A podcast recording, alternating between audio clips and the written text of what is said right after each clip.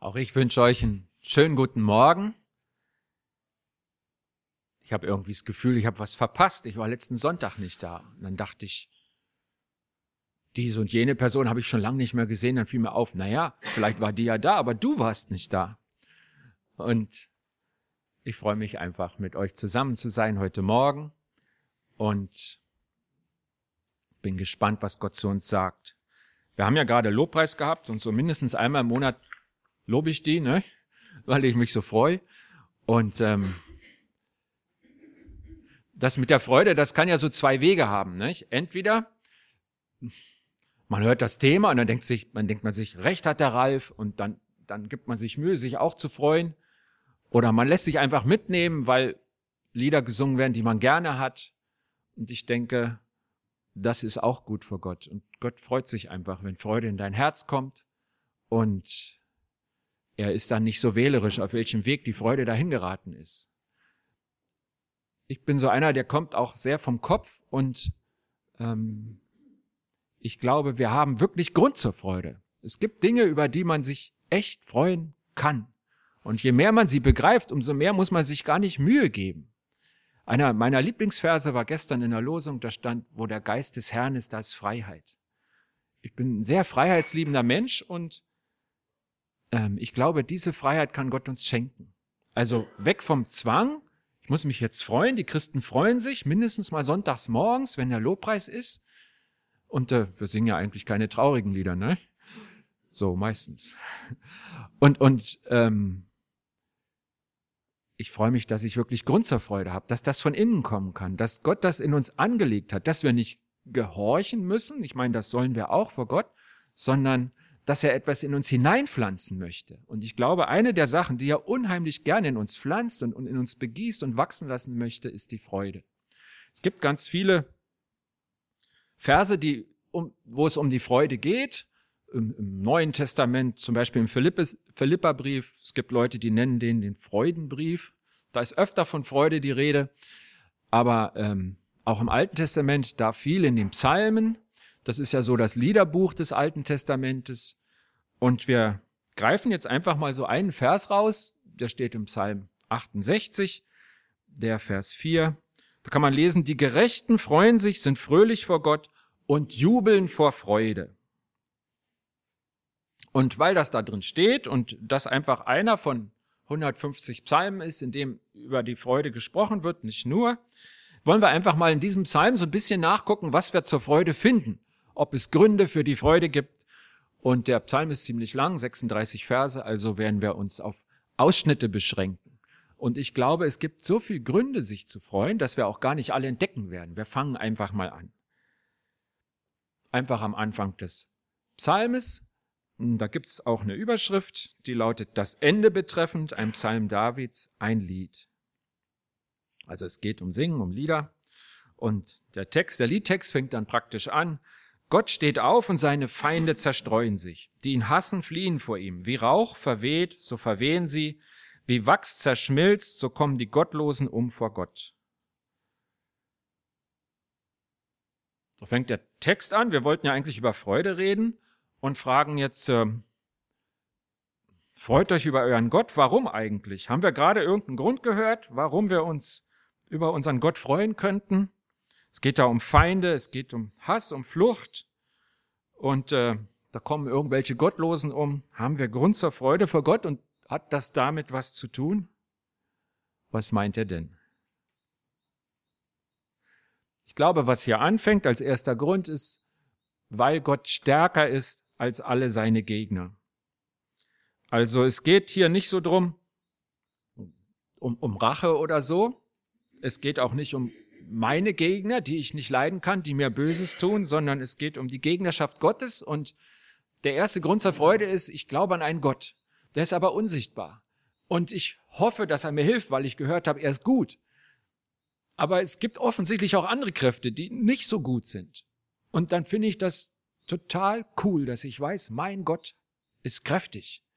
Mein Gott ist mächtig. Wenn Gott aufsteht, das heißt, wenn er handelt, wenn er nicht nur beobachtet, sondern eingreift, dann weiß ich, dass das die Schwierigkeiten wie Wachs zerschmelzen, weil er stärker ist.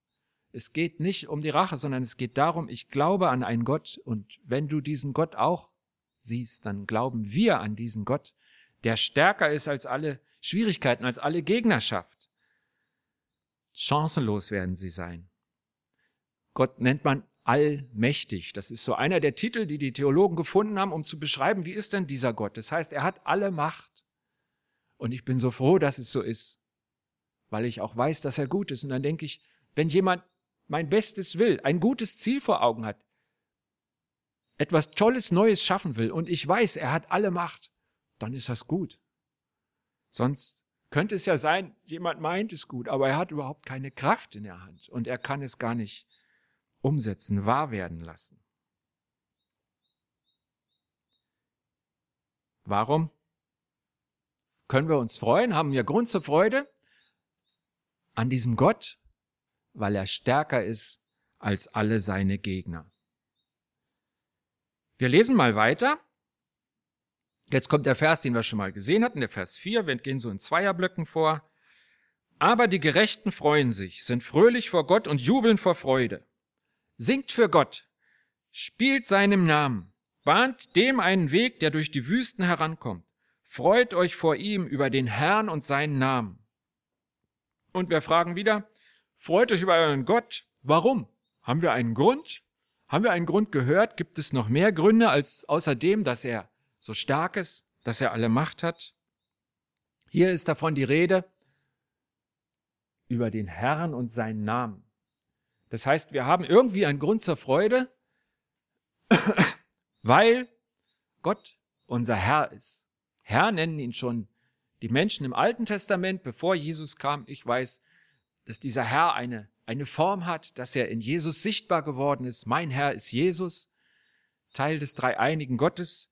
Und ich freue mich, dass er mein Herr ist, weil, ähm, weil es ein guter Herr ist weil ich nicht in irgendeiner Willkür bin.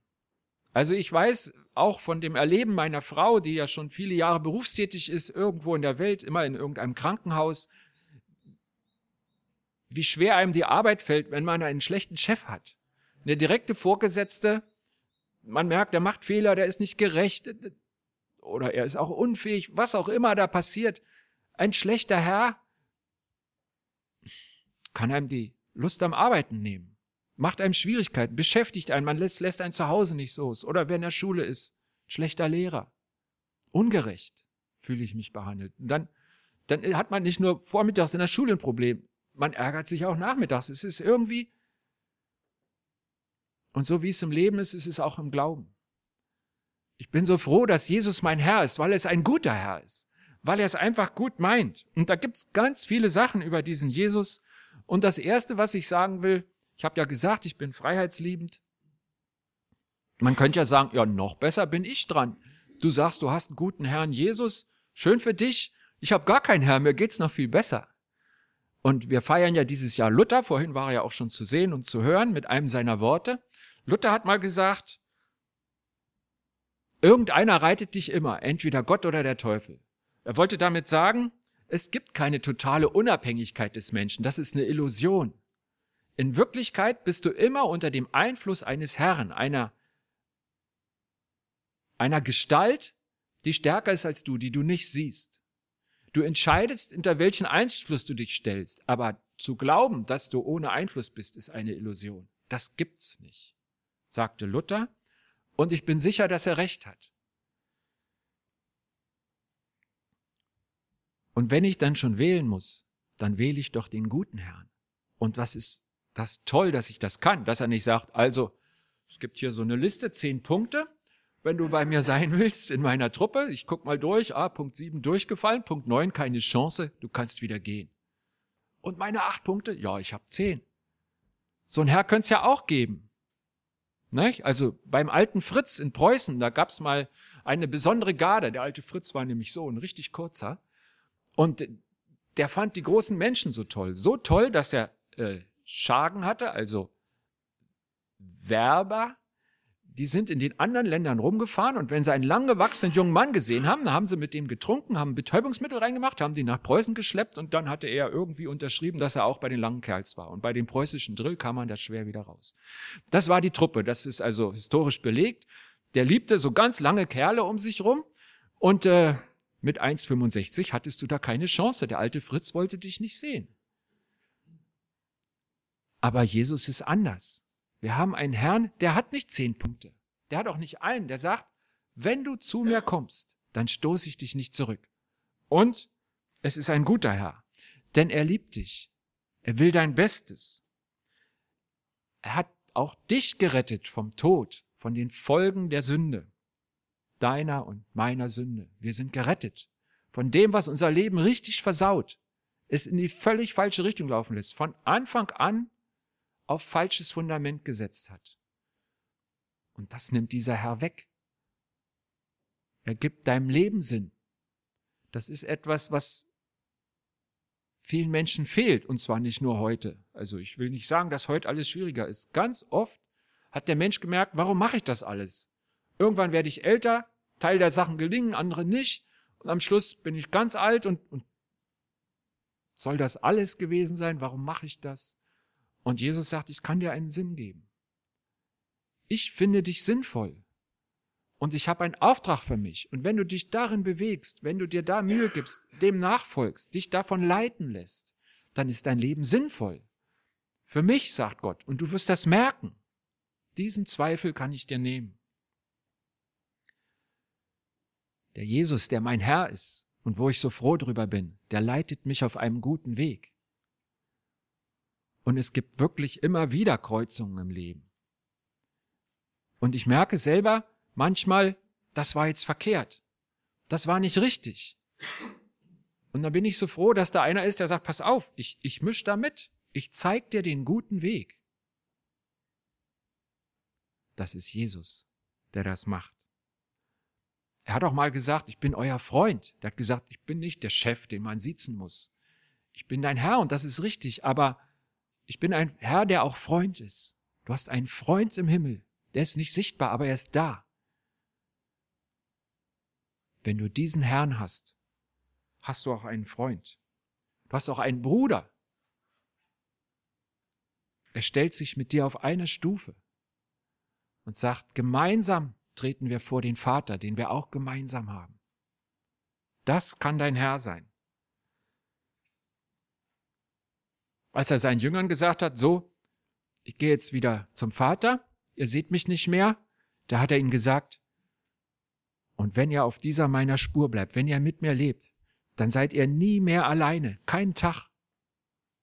Eines seiner Versprechen, wir kennen das als Missionsbefehl, aber da hängt auch eine Zusage dran, dass er gesagt hat, bin dein Herr, du siehst mich nicht, aber eins sollst du wissen, allein wirst du nie mehr sein, wenn du mit mir lebst. Wir haben ein Herr. Und zwar diesen Herrn. Und ich habe nicht die Hälfte von dem aufgezählt, was die Bibel über Jesus sagt. Und äh, ist dir mal aufgefallen, wie toll das ist, wenn du vergleichst mit anderen Herren, die du kennst, wie du vielleicht selber bist, als einer, der Herr ist, in irgendeiner übergeordneten Position? Jesus ist ein Herr, über den man sich wirklich freuen kann. Da hast du allen Grund zur Freude. Wir haben diesen Grund. Wir lesen mal weiter, wieder zwei Verse, Vers 6 und 7. Ein Vater der Weisen und ein Anwalt der Witwen ist Gott in seiner heiligen Wohnung. Gott bringt Einsame nach Hause und führt Gefangene ins Glück. Aber Widerspenstige bleiben im dürren Land. Wieder so zwei Verse. Von Freude ist eigentlich nicht die Rede. Und wir fragen danach, freut euch über euren Gott. Warum? Was für einen Grund haben wir noch? Wir haben gehört, weil Jesus der Herr ist, weil er so stark ist und alle Macht in seinen Händen liegt. Haben wir noch mehr Gründe? Und wenn wir auf diese zwei Verse gucken, dann sehen wir, dass Jesus, dass Gott, unser Herr, den Schwachen zur Seite steht. Und das ist gut so. Das ist ein Trost, weil niemand von uns ist immer stark.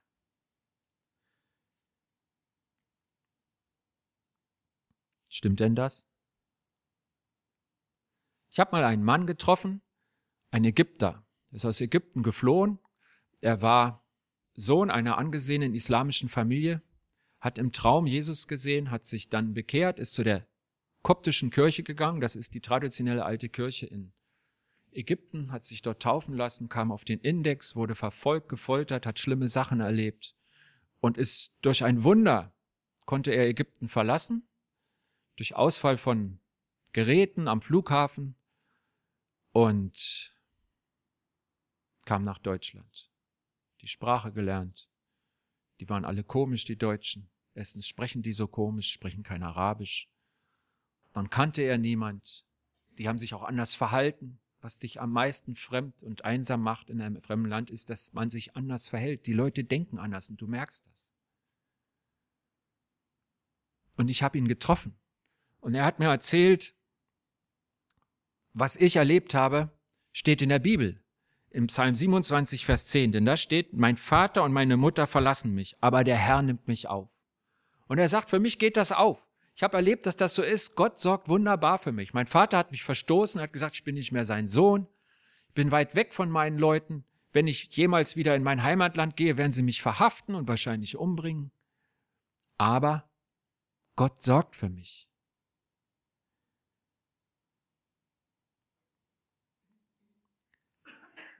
Ich muss es ihm glauben, denn er hat es erlebt. Er hat es mir so erzählt. Und ich freue mich, dass wir so einen Gott haben, der unter diesen Extremsituationen das wahr werden lässt. Und dann sieht man, dass er wirklich für die Leute sorgt. Weise zu sein ist ja nicht schön, ne? Ohne Eltern aufzuwachsen, die Soziologen sagen, da fehlt dir was ganz Grundsätzliches. Du, du hast eigentlich ein Manko, um aufzuwachsen. Du, der fehlt was um du selbst zu werden, was du von deinen Eltern lernen kannst. Als ich ein kleiner Junge war in Berlin und dann kam die Schule, der Schulweg war so, dass man zu Fuß gehen konnte und ich hatte so zwei Routen, entweder in der Hauptstraße lang oder parallel in einer kleinen Straße. Wenn ich die Hauptstraße gegangen bin, kam ich an mehreren großen Häusern vorbei und da stand Elisabeth Hort dran. Habe ich zu Hause gefragt, Mama, was ist ein Hort? Kannte das Wort nicht. Und dann haben sie mir erzählt, da leben Kinder, die keine Eltern haben oder die nicht bei den Eltern bleiben können. Und dann war mir das immer gruselig, da vorbeizugehen. Ich denke, was sind denn das für Kinder und ähm, wie geht's ihnen denn? Und ich habe immer geguckt, ich habe nie ein Kind gesehen, obwohl da ein Garten dran war. So. Und viel, viel später habe ich gehört, dass das zu unserem Konzern gehört, wozu unsere Verbände gehören und die Hochschule Tabor und die Marburger Mission, das Elisabeth Stift in Hermsdorf, da bin ich dran vorbeimarschiert. Und als ich in Ausbildung war in Tabor, kamen zwei, drei Klassen unter mir ein junger Mann nach Tabor, der heißt Christian Hendricks. Und der ist in diesem Hort groß geworden, ohne Eltern. Und er sagt, meine Bezugsperson war eine Diakonisse. Er ist heute Pfleger in Frankfurt in einem Krankenhaus, ist verheiratet und Gott kann Leben gelingen lassen. Er schenkt Lösung, wie dieser Christian es erlebt hat. Ich hatte keine Mutter, ich hatte keinen Vater, jedenfalls waren sie nicht präsent aber Gott hat für mich gesorgt. Wo ist Gott in der Not? Vor ein paar Jahren wurde in Nigeria ganz wild um sich geschossen und es gab von Norden her vielen muss, muss islamische Extremisten ein und haben Männer umgebracht, Christen. Und dann war die Not groß und die Hilfsorganisationen sind da hingefahren und haben sie besucht und haben gesagt, wollt ihr hier weg? Was macht ihr jetzt? Und dann haben die Frauen geantwortet und das hat mich so berührt. Nein, wir bleiben hier. Mit Gottes Hilfe wollen wir seine Zeugen sein. Dann habe ich gedacht, die sind stärker als ich. Wie machen die das? Sie haben es mit dem Glauben begründet. Gott gibt uns die Kraft, Witwen in der Situation auszuhalten. Einsamen Heimat geben. In der Gemeinde, in der ich früher mal war, gab es eine Frau. Die hatte keine Geschwister, die Eltern waren tot, sie hatte keinen Neffen, keinen Onkel, war wirklich mal jemand ohne Familie, wohnte in dem kleinen Dorf, wo wir auch waren und wurde immer älter, ledig, alleinstehend.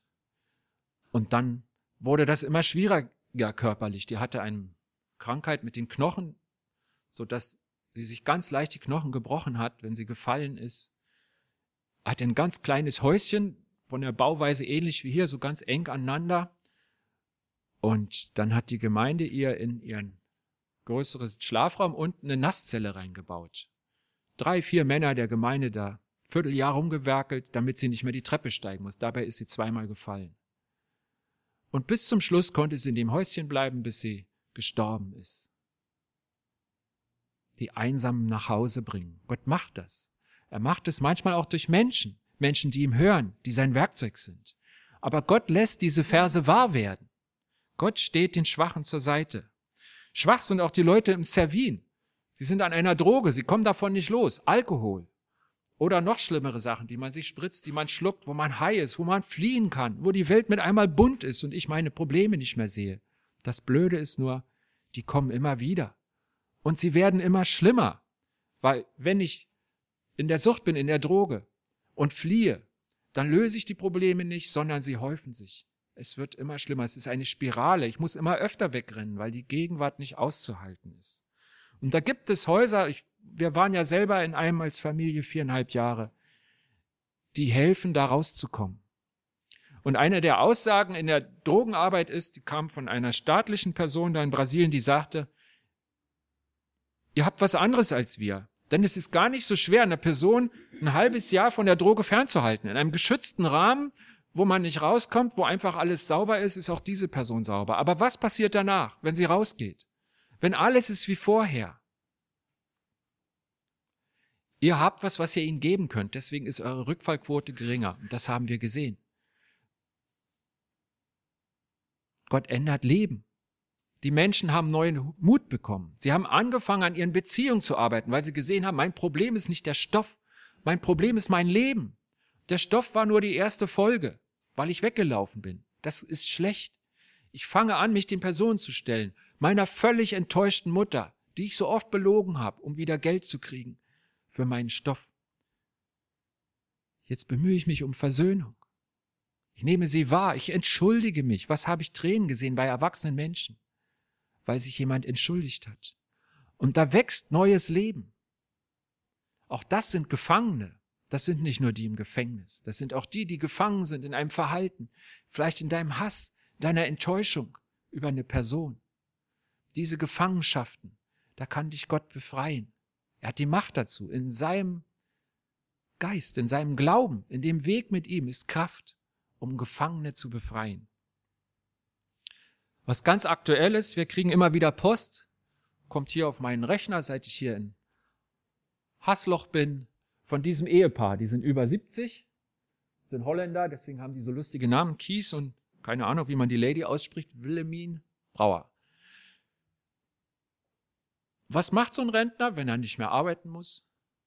Die beiden, die bleiben in dem Land, wo sie gearbeitet haben. Missionare aus Thailand, die sind da immer noch. Und vor anderthalb Wochen haben sie einen Brief geschrieben. Da lese ich euch mal einen Ausschnitt draus vor. Der Brief ist vom 3. März. Liebe Missionsfreunde, nachdem wir am 9. Februar in Chiang Mai einen Besuch im Gefängnis machten, bekamen wir für den 28. Februar noch einen Termin. Sehr überraschend kommen Männer und Frauen zusammen aus vier Abteilungen, insgesamt 140 Leute. Außerdem dürfen wir länger als sonst mit ihnen zusammen sein. Es gibt mehr als drei Stunden Programm mit Liedbeiträgen von den Gläubigen, Zeugnissen und einer Bibelarbeit. Am Ende kommen zehn Leute zum Glauben und werden getauft. Wir danken dem Herrn für die Möglichkeiten, die wir von den Beamten bekommen, das Evangelium weiterzugeben. Das ist ein buddhistisches Land. Und die erle Wie bitte? Also Sie schreiben buddhistisch, ich war da noch nicht. Also, ich lese weiter, das schreibt er das. Da ich da noch nicht war, ist mir beides recht. Also, okay. Dann schreibt er, nächste, nächsten Tag, 29. Februar, Meteng. Den gab's dieses Jahr gar nicht, ne? Also irgendwas haben sie sich im Datum geirrt, vielleicht ist das in Holland anders. Jedenfalls einen Tag drauf. Die Christen haben aus dem Gefängnis einen Brief geschickt mit Bestellungen. Sie brauchen für ihre Gottesdiensthalle zehn Matten und eine Lautsprecheranlage. Ihr seht, also über Stühle können die sich da nicht streiten, ne? aber Matten wären schon gut. Unter Fragen Christen, Gefangene, Verurteilte, Verbrecher aus dem Gefängnis dürfen die, die uns besuchen, da zehn Matten reinbringen und eine Lautsprecheranlage. Nach einigen Verhandlungen können die Sachen in das Gefängnis gebracht werden. Es ist schon erstaunlich, wie die Religionsfreiheit hier gehandhabt wird, obwohl die meisten, wie Sie schreiben, Entschuldigung, Buddhisten sind. Im Saal sind rund 80 Christen zusammengekommen. Das letzte Mal kam eine Reihe zum Glauben und wollen im April getauft werden. Kru Saveng wird mich in der Zeit des Heimataufenthalts vertreten. Sie sind vor vier Tagen in Holland gelandet, sind jetzt in Europa. Und mit einem Pastor der ersten Kirche die Taufen durchführen. Als wir nach der Versammlung hinauslaufen, werden wir von einem jungen Wärter begleitet. Er hat gut zugehört, als das Wort verkündet wurde, denn er sagt, ich gehe nicht in den Tempel oder in die Kirche. Ich kümmere mich nicht um den Glauben. Ich bin ein Sünder. Vielleicht macht er Spaß, doch wir merken, dass er etwas von der Botschaft verstanden hat. Wir beten für ihn, dass er Jesus findet. So ein Ausschnitt aus einem Brief, der einfach jetzt gekommen ist, um zu zeigen, ich muss nicht eine Geschichte erzählen, die ich vor 20 Jahren erlebt habe. Was hier versprochen ist von Gott, an den wir glauben, das passiert ständig. Er ist unterwegs in der Welt und er tut diese Dinge.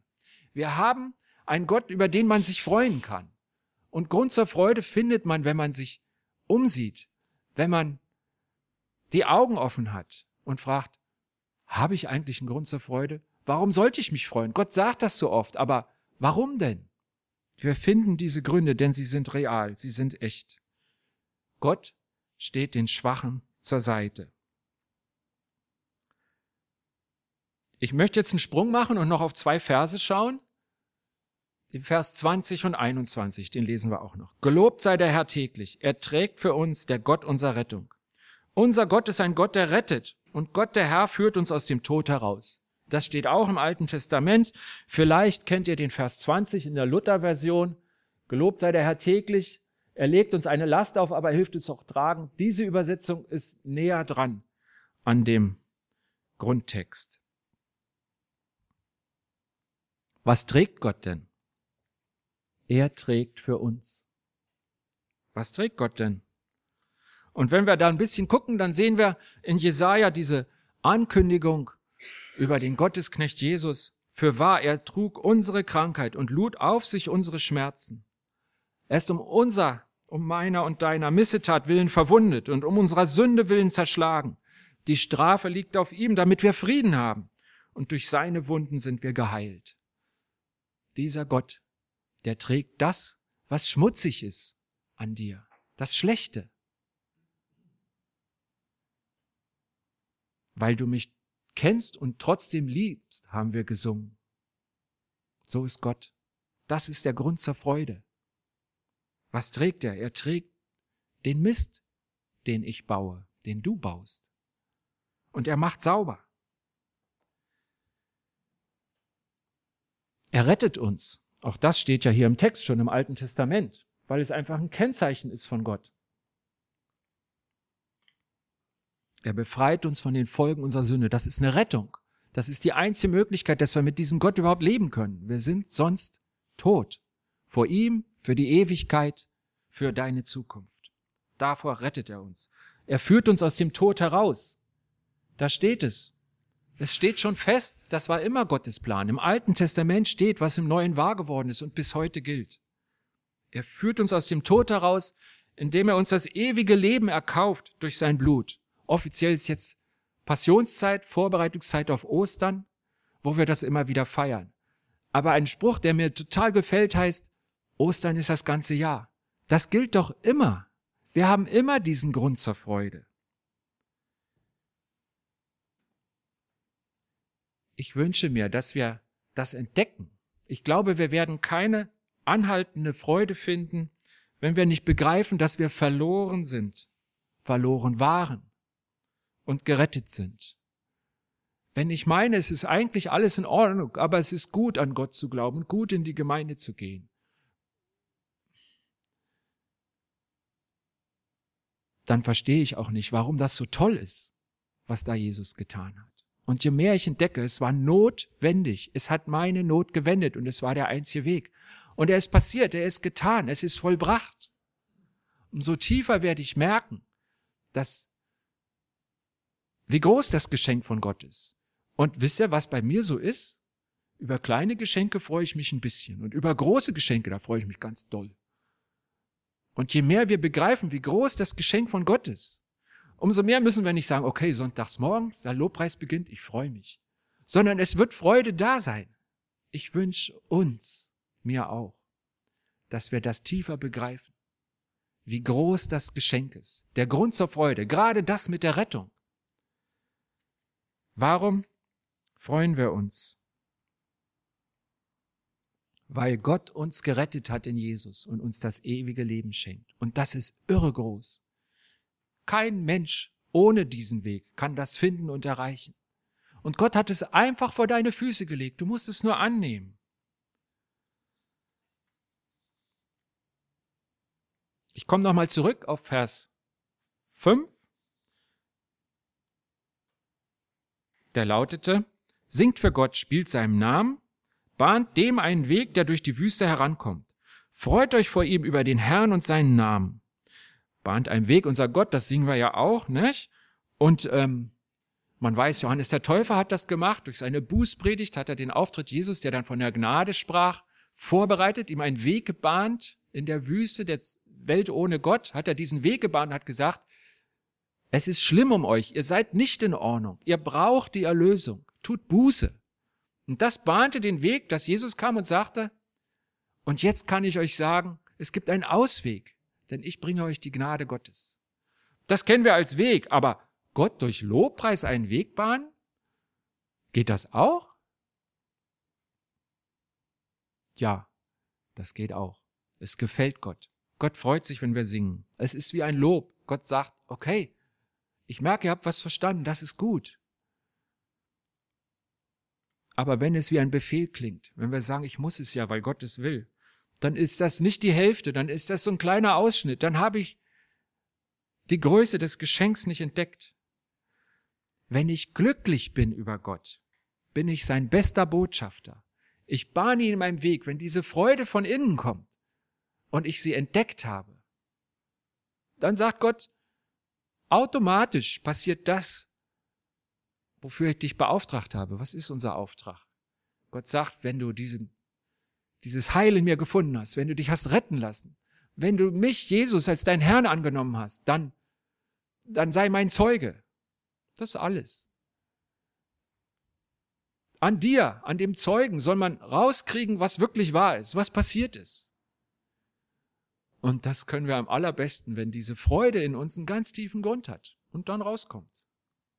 Es ist nicht die Schulung, wie man mit jemand über den Glauben redet. Das kann sehr nützlich sein, weil manche von uns da vielleicht unsicher und sprachlos sind. Aber es geht nicht um die Schulung, es geht um den Glauben, um das, was in dir ist. Und Gott sagt, ich habe dir alles gegeben, dass in dir Freude steckt. Und zwar auch an einem Regentag, auch in Schwierigkeiten. Weil die Freude, die ich, Jesus, dir gebe, die gilt auch, wenn es regnet. Das Große, das hast du immer. Und darauf kannst du dich freuen. Ich freue mich auch auf die Ewigkeit. Ich lebe richtig gerne. Aber ich freue mich auf die Ewigkeit. Ich bin schon richtig gespannt, wie das mal ist. Und ich glaube, es wird irre sein ich bin auch manchmal so ein Gefühlsmensch und dann fange ich an zu heulen, dann schäme ich mich, weil man das in Deutschland nicht macht. Aber ich glaube, ich werde heulen, wenn ich vor Gott stehe. Darf ich auch. Wir dürfen das. Zu ihm können wir so kommen, wie wir sind. Und das kann mir keiner nehmen. Das gilt immer. Bist du glücklich über Gott? und trägt die Freude über Gott dazu bei, dass andere bei uns, bei dir und bei mir, Trost finden, Heilung, Heimat, Hilfe. So sieht Gott seine Gemeinde. Er hat alles hineingelegt. Und dann sagt er, und jetzt, mein Lieber, nimm es an. Und wo du eine Antwort hast, da antworte mir. Lass es einfach raus. Meine Freude, lass sie Bahn finden, Formen finden in deinem Leben, in deiner Gemeinde. Das ist gut. Ich gebe dir den Grund zur Freude. Freut euch über euren Gott. Warum eigentlich? Weil Gott stärker ist als alle seine Gegner. Weil Gott unser Herr ist. Und was für einer.